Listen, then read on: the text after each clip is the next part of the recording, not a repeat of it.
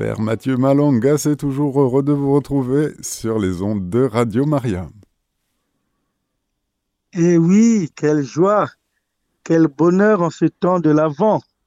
Un temps de l'Avent que vous êtes là en train de passer dans la belle île de la Réunion. C'est l'occasion pour nous de saluer bien cordialement tous nos auditeurs de cette île de la Réunion. Exactement. Eh bien, c'est le thème. évidemment, L'humilité de Marie, vous nous avez dit, Père Mathieu Malonga. L'humilité de Eh Marie. oui. Exactement. À vous le micro.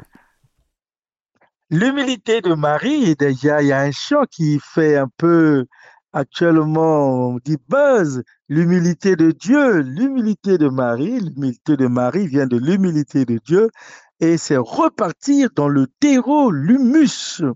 Oui, là, nous sommes au temps de l'Avent, nous préparons à accueillir le Fils de Dieu. C'est la terre qui accueille Dieu et cet accueil est aussi bien pour chacun chacune de nous de recevoir comme Marie l'Esprit Saint qui viendra sur toi et te couvrira de son ombre.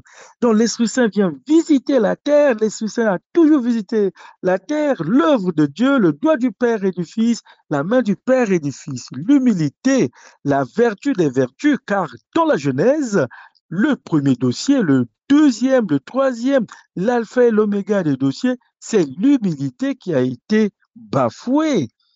C'est retrouver donc l'humilité, la vertu qui n'est pas une simple vertu morale de modestie. Elle est l'attitude essentielle de la créature libre qui se reçoit de Dieu. Marie est libre, hein. c'est vrai qu'elle est préparée, mais dans cette humilité, elle va nous relever. Mais c'est à tous les niveaux, les niveaux spirituels, moraux et même scientifiques, car nous ne sommes pas sans savoir que Archimède, tout en prenant son bain, a fait l'expérience de l'humilité. Il s'est plongé dans la baignoire, tout corps plongé dans un liquide reçoit une poussée de bas en haut. Oui, quand on se plonge dans l'humilité, quand on vit l'humilité, quand on est dans cette humilité, c'est une composante de l'amour. C'est ce qu'on oublie. L'humilité est une composante de l'amour. C'est la notion véritable, la notion essentielle. L'amour est humble.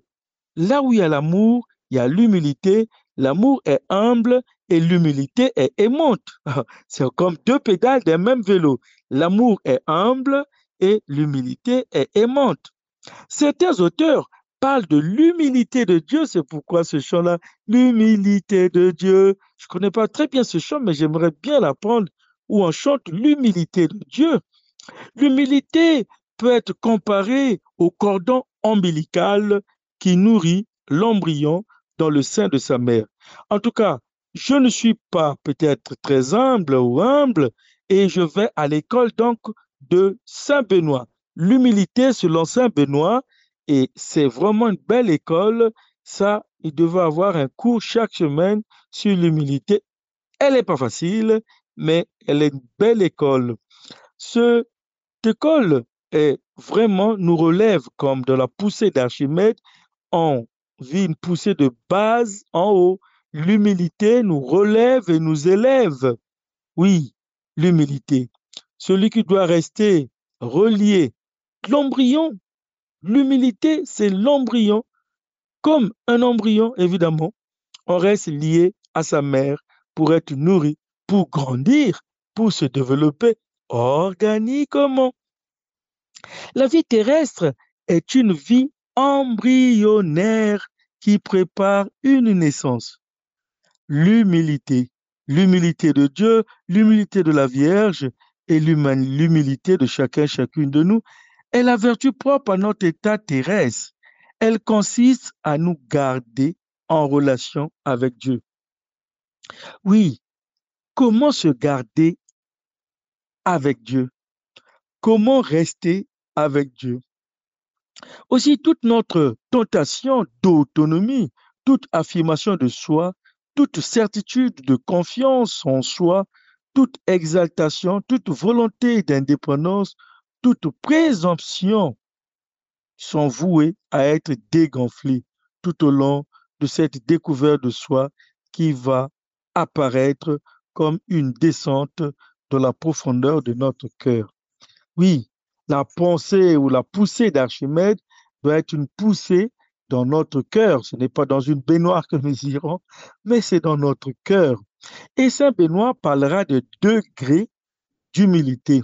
Il en cite douze.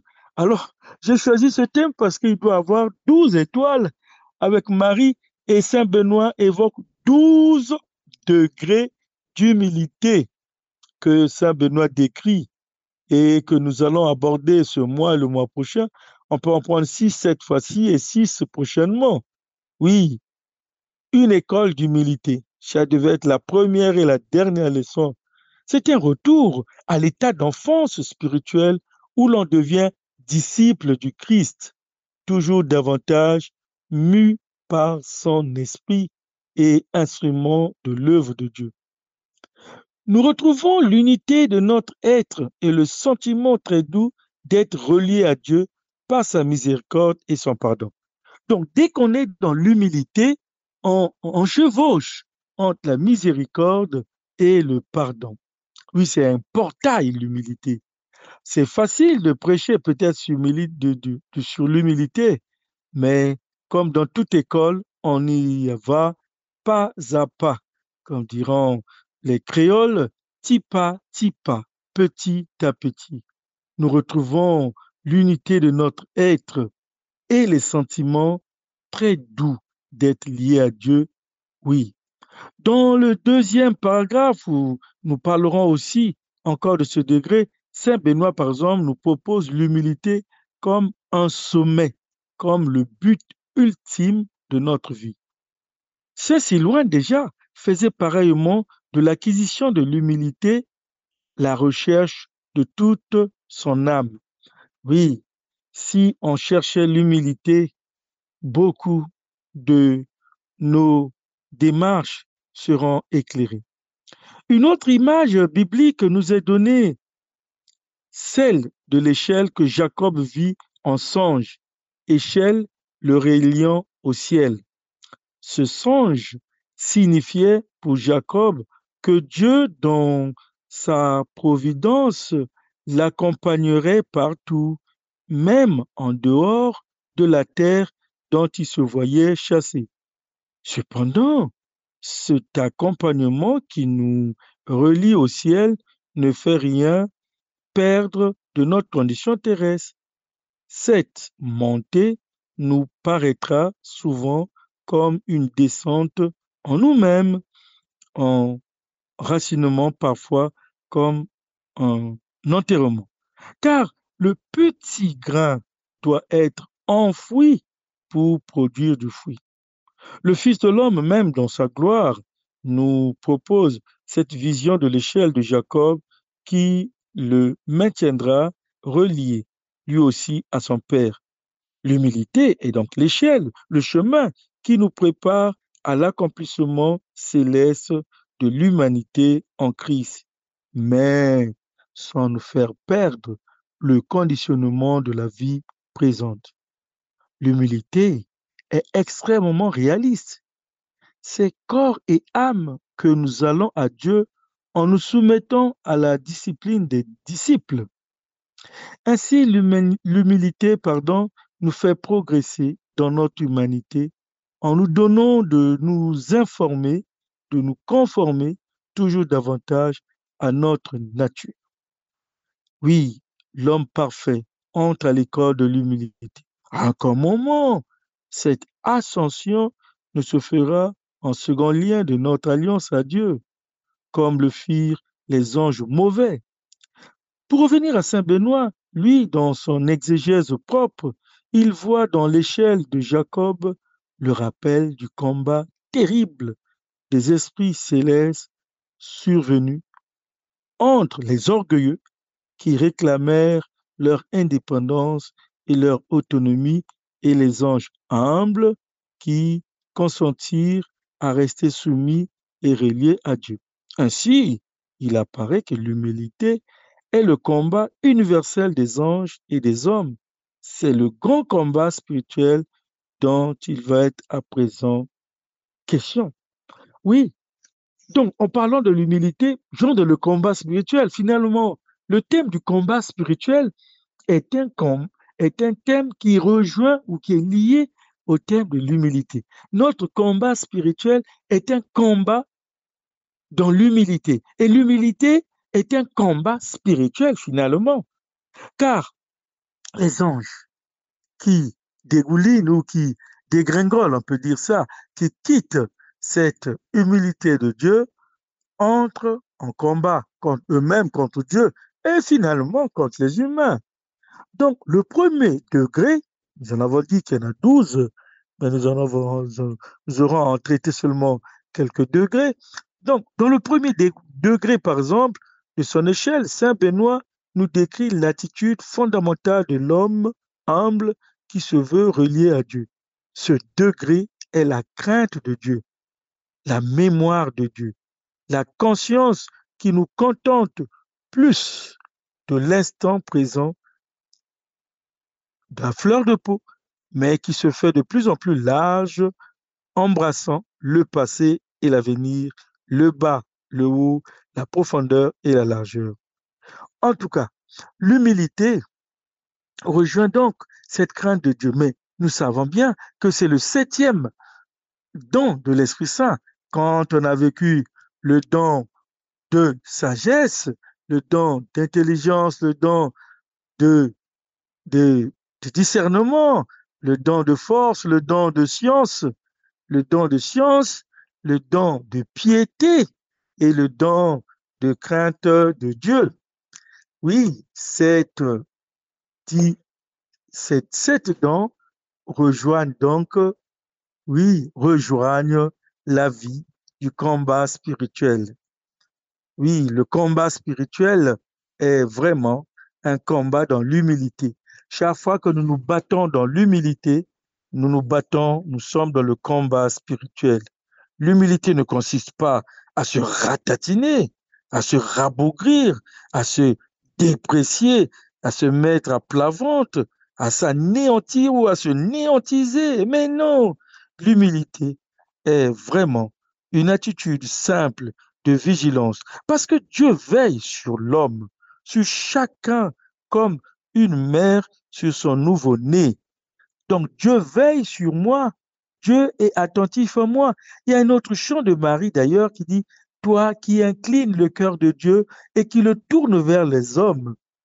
Donc Dieu est attentif à moi et moi je suis attentif à Dieu et le cœur de Dieu est tourné vers moi et chaque fois que mon cœur se tourne vers Dieu, mais je vis aussi une attitude d'humilité, une attitude de crainte, c'est pas une attitude de peur, mais une attitude qui me met en présence de Dieu, qui me met en mémoire de Dieu, dans une conscience qui ne se contente plus à l'instant présent, comme nous l'avons dit, mais une conscience que Dieu veille sur moi comme une mère veille sur son nouveau-né. Oui, Dieu veille sur l'homme, sur chacun, comme une mère sur son nouveau-né. Dieu veille sur chacun comme on veille vraiment, comme on est attentif, comme on veille sur un mourant. Oui, le dynamisme de l'homme de mourir et de renaître, mais la vigilance, cette vigilance de Dieu correspond à celle de l'homme humble, c'est-à-dire à la vigilance de Dieu correspond celle de l'homme humble. Donc l'humilité Vraiment, c'est pas une fuite. Au contraire, c'est une attitude, hein, c'est une vertu. Et une vertu, c'est une force. Oui, cette vertu consiste simplement à ne pas se regarder soi pour s'émerveiller. Parce que c'est dans l'émerveillement que l'on découvre toute la lumière et que toute la vérité, parce que c'est dans l'émerveillement que l'existence, l'existence atteint toutes ces dimensions. L'humilité est d'abord au cœur de la divinité, puisque chaque personne divine tout entière est uniquement un regard vers l'autre, disait Maurice Zandel. Donc l'humilité pas du regard. Donc, on commence à bien comprendre cette vertu, qu'elle n'est pas une fuite, qu'elle n'est pas un néantissement ou un anéantissement, mais c'est plutôt nous sommes dans les hauteurs du regard. Dieu me regarde comme son bien-aimé et moi je regarde, je veille sur cet amour du cœur de Dieu, sur cet amour de Dieu. Dieu est amour et humblement je me mets sous le regard attentif de Dieu. Laisse-toi regarder par le Christ. N'aie pas peur. N'aie pas peur comme on le chante. N'aie pas peur, laisse-toi regarder par le Christ, laisse-toi regarder car il t'aime, laisse-toi aimer, laisse-toi aimer, laisse-toi aimer par Dieu et quand on se laisse aimer par Dieu, c'est déjà aussi, sinon, la grande attitude de l'humilité. Donc nous sommes là dans l'attention de Dieu, comme, et cette attention correspond à notre propre attention. D'ailleurs, la charité dont on parle, quand on est attentif aux autres, c'est le prolongement qu'on a sur l'attention sur Dieu. Le l'attention, l'attention aux autres est un prolongement de l'attention qu'on a sur Dieu. C'est des regards. Un jour, les deux regards attentifs se changeront et deviendront l'amour. Pour le moment, à ce premier degré, c'est l'apprivoisement de celui qui se sait regarder. Je me laisse regarder par Dieu. Il cherche ce que cela veut dire et ce qui est, ce qui est celui qui le cherche. Mon cœur ne se sent pas encore prêt, mais je cherche Dieu car il est attiré, mais il en même temps, il craint de rencontrer celui qui cherche. Car toute rencontre vraie nous dépouille totalement de nos masques et nous laisse nus. Or, comme au paradis terrestre, après le péché, nous craignons de rencontrer Dieu dans l'intimité de la nudité et nous nous cachons derrière des tuniques. Mais l'humilité de Dieu me permet de venir tout simplement, humblement, tautologie, l'humilité va nous dépouiller peu à peu de cette tunique pour nous coucher nus sous la croix de notre lit nuptial. Le premier degré, donc, l'humilité, le premier aspect de l'humilité, c'est donc la vigilance. Et nous voyons dans l'évangile comment il est évoqué. Veillez et priez. Veillez et priez, dit le Seigneur, qui lui-même veille sur nous dans nos agonies, dans son agonie. Jésus, dans ses paraboles, nous apprend la vigilance et le temps de l'avant. Évidemment, un temps de vigilance. Veillez, soyez attentifs, il vient. Celui qui est déjà venu, il reviendra encore. En tout cas, le temps de l'avant est le temps de l'humilité. Hein? hein? À toute heure, il viendra. Et soyons prêts. La vigilance à toute heure, cette vigilance celle d'un choix. Oui, le temps de l'avant est aussi un temps du choix. Donc, un temps d'humilité, un temps de vigilance et un temps du choix. Nous avons choisi le Messie et la vigilance veille en priant. La vie, le vigilant veille en priant. Choisissons la mort qui fait vivre. C'est cette mémoire continuelle de Dieu qui nous garde de péché c'est l'oubli de Dieu qui égare l'âme en la coupant de sa source. Coupée de sa source, la vie s'égare sur ses propres chemins. Dieu veille à toute heure et celui qui commence à prendre conscience de ce regard devient à son tour vigilant. Tant de l'avant, tant de vigilance, vigilance sur les pensées, vigilance sur ses volontés, vigilance sur ses désirs, la vigilance. Donc, la foi chrétienne, la pratique chrétienne, ma croyance est un temps de vigilance. La foi, c'est pas une paresse. La croyance, c'est pas une paresse. C'est plutôt une vigilance, hein, prêt à veiller sur ma vie, la vie des autres, avec Dieu qui veille sur moi. Il ne s'agit pas de ce regard qui paralysa Sartre à huit ans et lui fait rejeter Dieu. Non, il ne s'agit pas d'une introspection narcissique ou romantique et toujours orgueilleuse. Non, il en est de l'homme qui prend conscience de la présence de Dieu comme du jeune homme ou de la jeune fille qui se sent regardé et remarqué. Sa tenue devient plus recherchée, son maintien et sa cravate moins négligée, son port de tête moins insignifiant. Il est plus attentif à tout ce qu'il négligeait jusqu'alors. Oui, c'est aller à nous fêtes, c'est aller avec les autres. En tout cas, on est vigilant sur l'être et la voir. Oui, l'humilité est une vigilance aussi finalement. L'humilité est une vigilance des deux côtés, comme on dirait, du côté positif comme du côté négatif. C'est un travail, l'humilité. C'est un travail. Or, d'après la loi physique, un travail est toujours un produit de la force et de la distance. L'humilité, donc, requiert ou exige la force de l'Esprit Saint, la force qui va m'aider à me distancier de mes hypocrisies, de mes semblants, de mes paresses, de mes négligences, oh, de mes à peu près, de m'as-tu vu, en tout cas, d'aller plutôt dans le gisement de profondeur au lieu de rester sur les gisements de surface.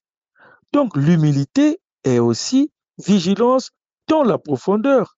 C'est un travail et qu'on néglige. En tout cas, dans l'humilité, il n'y a pas de chômage. Hein.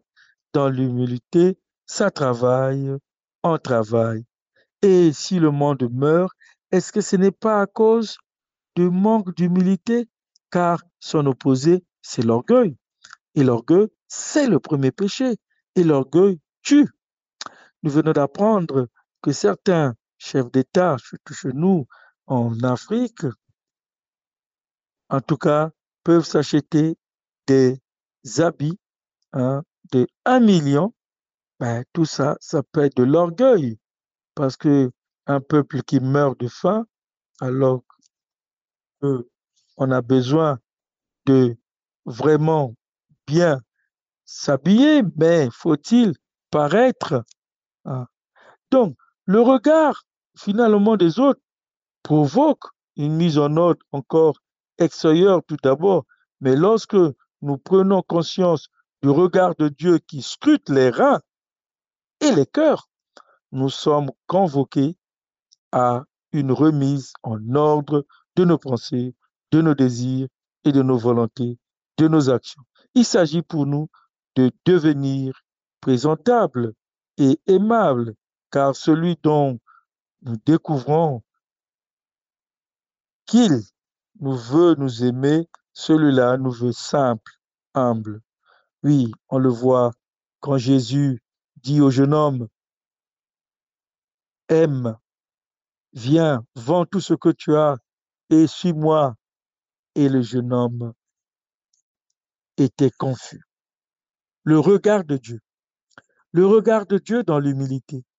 Le regard de Dieu est un regard d'amour et qui peut provoquer une certaine crainte, celle de ne pas être à la hauteur. Il s'agit donc de développer la confiance en soi par cette vigilance qui débusque dans notre cœur, dans nos désirs, dans nos volontés, dans nos actions.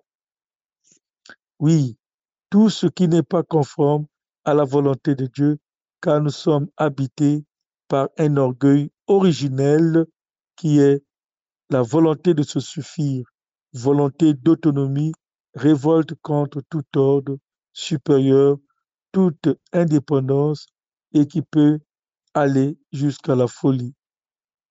La lumière de la grâce. Oui, l'humilité de Dieu, l'humilité de la Vierge, et nous revenons à l'humilité de la Vierge qui, elle, s'ouvre. Je suis la servante du Seigneur, qu'il me soit fait selon ta parole. La Vierge s'abaisse, la Vierge reçoit, la Vierge se tourne vers Dieu qui l'aime, la Vierge se tourne vers ce Dieu qu'il a choisi, la Vierge accueille, reçoit Dieu qui l'a préparé, la Vierge humblement s'abaisse et se donne. C'est l'humilité du temps de l'avant, c'est l'humilité qui nous est nécessaire, c'est l'humilité qui est un grand combat et qui va, je crois, éliminer les autres sept péchés capitaux dont on parle, car l'humilité s'opposant à l'orgueil évacue aussi les autres vices, car quand on est vissé par l'orgueil, on est vissé à tous les niveaux, alors que l'humilité nous rabaisse, nous abaisse et nous élève. Celui qui s'abaisse sera élevé, élevé hautement, autrement. Cette humilité de Dieu, humilité de la Vierge, c'est l'humilité de tout chrétien qui se sait tenir par le Christ. Je ne tiens pas par moi-même, je ne tiens pas avec moi-même, je ne tiens pas en moi-même, mais je me laisse tenir par le Christ, je me laisse tenir avec le Christ, je me laisse tenir par le Christ. C'est l'humilité. En tout cas, ce thème de l'humilité, avec ces degrés différents, que Saint Benoît exploite bien pour la communauté, est un thème fort de l'avant, mais un fort thème fort de tout temps, à tous les niveaux, dans nos familles, dans nos vies chrétiennes. C'est une force, l'humilité. Et cette humilité est aujourd'hui une matière première à rechercher pour que dans nos communications, dans tout ce que nous faisons, dans nos travaux, dans nos pratiques, aussi bien politiques, sociales, économiques, religieuses, dans nos pratiques, si l'humilité pourrait être la vraie politique, elle légiférerait, elle organiserait mieux la société. Et notre conscience, beaucoup attend de cette humilité, car une conscience habitée par la morale reste une superbe pragmatique, une superbe législative et une superbe politique. En tout cas, l'humilité de Dieu, l'humilité de la Vierge et notre humilité nous conduiront déjà vers le signe de paix. Oui, l'humilité, c'est donc donner la place à Dieu, donner la place à l'autre et trouver ma place. En tout cas, l'humilité m'arrange et dérange mon orgueil. L'humilité m'arrange, mais arrange aussi l'autre, parce que dans l'humilité, on se tient et on se maintient, chacun à sa place, chacun à son rang, Dieu me regardant et m'aimant, et moi aussi, je regarde les autres et je me laisse regarder par Dieu, car il m'aime. L'humilité, nous l'avons bien vu, et nous le remarquons bien dans le Fils, lui qui, ayant la condition divine, étant de rang divin, n'a pas retenu jalousement le rang qu'il égalait à Dieu, il s'est abaissé en devenant obéissant, obéissant jusqu'à la mort et la mort sur la croix. Quelle humilité, quel abaissement, et Dieu l'a exalté au-dessus de tout rang. Oui, elle n'est pas facile, l'humilité.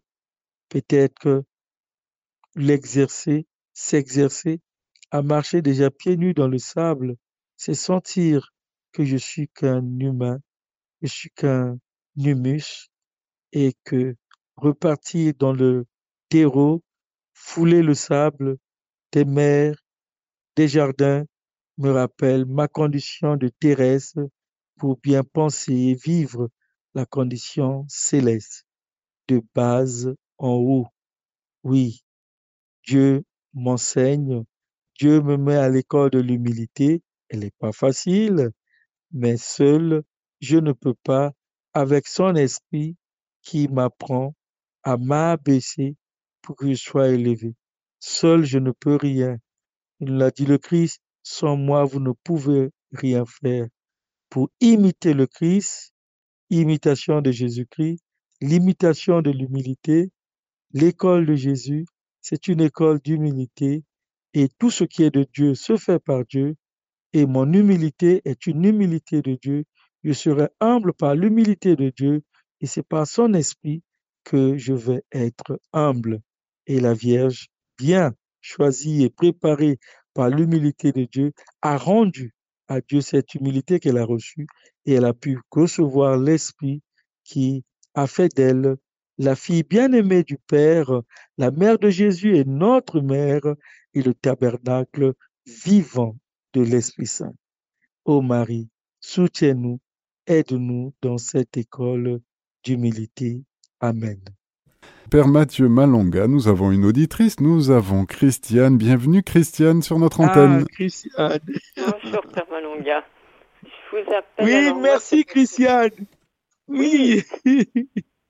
merci pour tout Christiane, d'être attentive et d'avoir ce regard. Oui. J'ai de nouveau depuis des mois, j'ai peur d'avoir des souffrances encore plus fortes que celles que j'ai déjà connues et je, je les avais plus. Et j'avais pas peur quand j'étais plus jeune et tout. Et maintenant, j'arrête pas de dire, mais j'ai tout le temps peur que ça, d'avoir encore des souffrances que, plus fortes que celles que j'ai déjà eues. Je sais que le Seigneur, il était là chaque fois que j'ai eu des problèmes, mais est-ce que c'est aussi un manque d'humilité de, de ces peurs-là? Alors, vous pouvez, je sais pas que je suis un médecin urgentiste, mais je peux dire que les souffrances sont de deux côtés. Les souffrances, les souffrances peuvent venir du Seigneur qui peut, qui veut que tu l'accompagnes un peu pour comprendre les souffrances des autres, mais ça peut aussi venir du malin. Hein. Donc il y a souffrance et souffrance. Il y a des souffrances positives, il y a des souffrances négatives. Moi, ce que je conseillerais, c'est de discerner, de dire, mais Seigneur, parle-moi, cause, c'est ton ami. Dans l'humilité aussi, c'est de dire, mais Seigneur, moi, je comprends rien. Hein. Dis-moi, si ça vient de toi, mais donne-moi la force d'avancer. Parce que moi, moi-même, je ne sais rien. Hein. Je ne me suis pas créé, mon Seigneur. Je ne suis pas mon créateur. Tu es mon créateur, tu es mon sauveur. Alors, si ces souffrances viennent de toi, mais donne-moi un peu de vitamine C, c'est-à-dire la vitamine du Christ pour aller loin. Mais si ça vient de malin, ah non, je le mets au pied de la croix. C'est là où tout a été accompli. Donc, dans la vie, c'est comme dans notre cœur, ma chère. Dans le cœur, il y a deux bâtiments il y a le sang qui est bon, il y a le sang qui est bourré de, gaz carbonique. Alors, donc, il y a toujours un mouvement. La vie spirituelle, la vie sociale, toutes nos vies sont des mouvements. Maintenant, cette souffrance, est-ce qu'elle vient de Dieu? Si cette souffrance vient de Dieu, j'aurai la force de Dieu, comme Padre Pio et compagnie. Si elle ne vient pas de Dieu, ah non, mal, tu cries, comme je crois que je l'ai déjà dit, mal, d'où que tu viennes, mais qui que tu sois, va au pied de la croix où tout a été accompli. Parce que je suis le temple de l'Esprit Saint, je suis la maison de Dieu, je ne suis pas la maison de souffrance. Cependant, si elle vient de Dieu, on nous aller, ça va, on peut aller. Mais si elle n'est pas de Dieu, dégage. Tu prends autorité, hein? Tu prends autorité, ma chère Christiane. Tu prends autorité parce que Jésus est venu pour prendre nos souffrances. Il connaît nos souffrances mais il ne nous a pas gardés dans la souffrance. Il n'est pas resté dans le tombeau. Hein? Il y a 14 stations de, chemin de croix, mais il y a quand même une quinzième, qui est la résurrection. Alors, mon chrétien, il faut que tu ressuscites et je te dis merci pour toute euh, ton écoute, tes gestes de générosité et tout. Non, il faut, il faut voir, dis au Seigneur humblement, si c'est de toi, donne-moi la force parce que moi, je n'arrive pas. Mais si ce n'est pas de toi, humblement, Seigneur, donne-moi la force de dégager tout ce qui n'est pas dans mon corps parce que je suis le corps du Christ, je suis le sang du Christ, je suis l'amour du Christ. Amen. Amen. Merci Christiane. J'espère que la réponse vous convient.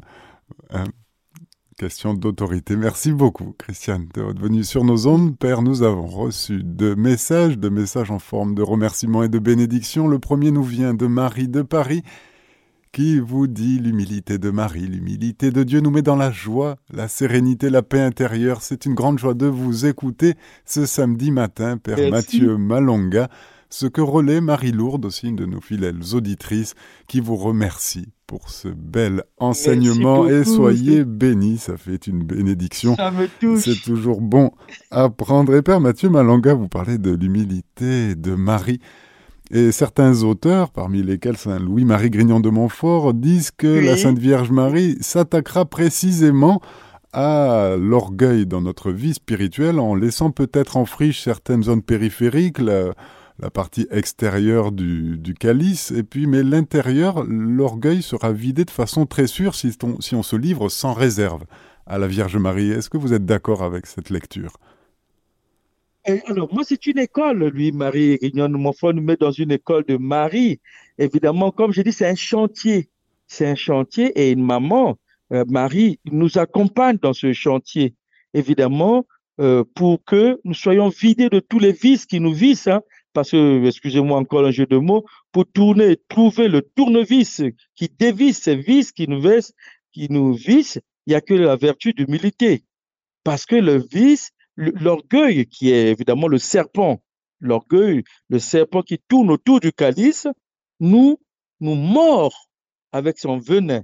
Le vice, c'est le vice du serpent.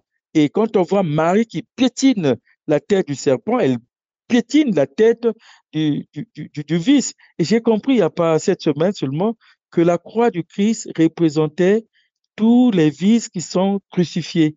Et chaque fois que nous regardons le Christ, nous regardons l'humilité qui est la vertu qui crucifie les autres vices. Chaque fois que tu tiens une croix, chaque fois que tu regardes Jésus sur la croix, sache que c'est les vices qui sont crucifiés.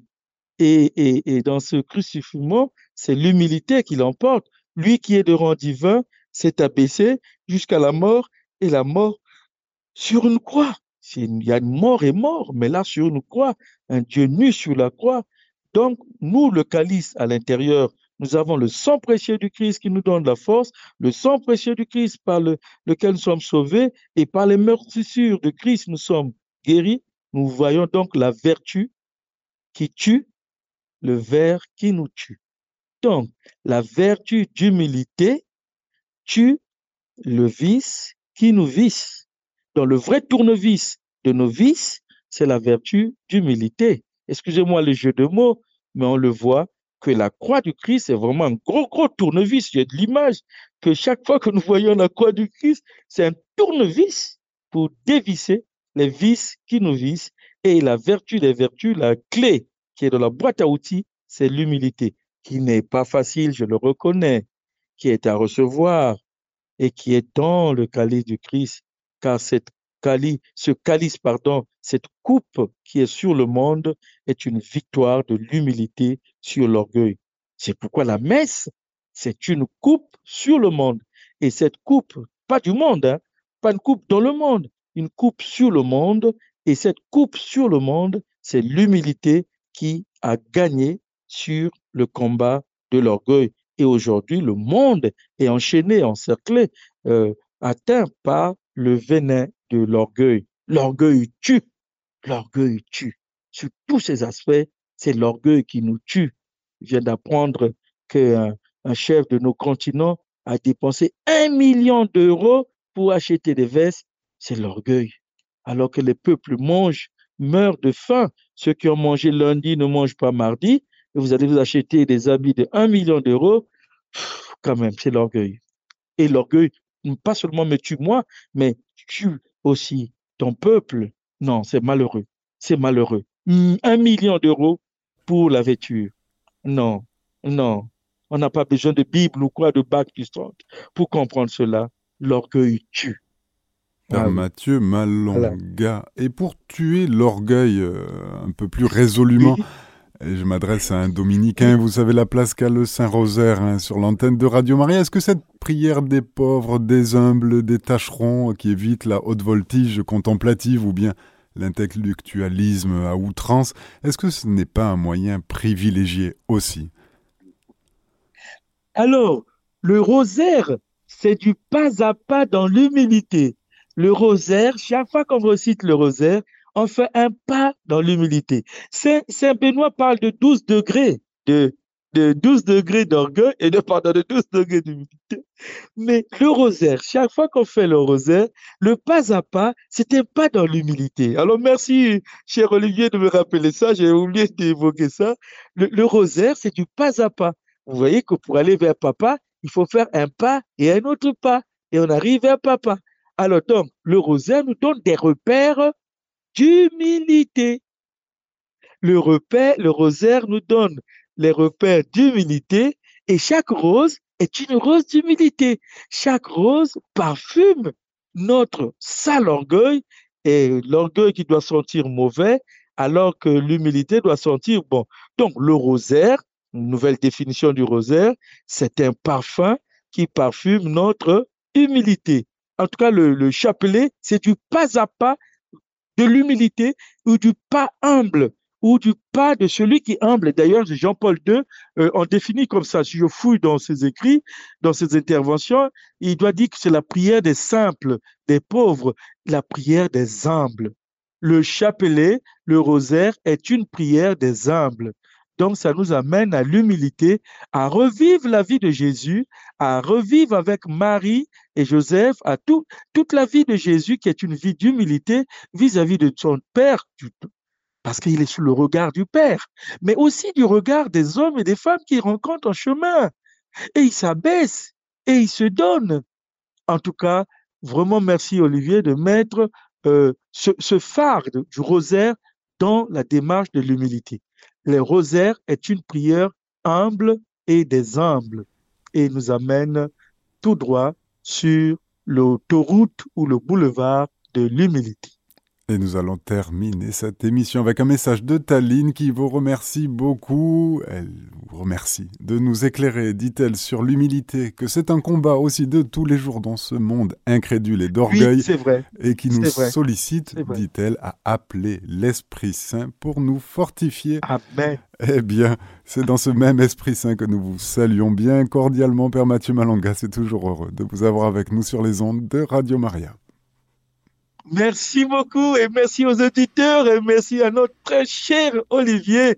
Que la Vierge Marie soit aussi aimée et regardée dans son humilité qui vient de Dieu. C'est Dieu qui lui a donné cette humilité et nous aussi, nous sommes prêts à recevoir cette humilité. Nous sommes des enfants de Dieu, bénéficiaires de cette humilité. Que Dieu nous garde. Amen. Bonne fête de amen, Noël. Amen. Saint Noël. Merci Père Mathieu Malonga. Merci beaucoup. Merci beaucoup. Chers auditeurs, c'était notre émission Ô Marie avec le Père Mathieu Malonga. Il y était question de l'humilité de Marie. Vous pouvez retrouver cette émission en podcast sur notre site internet radiomaria.fr.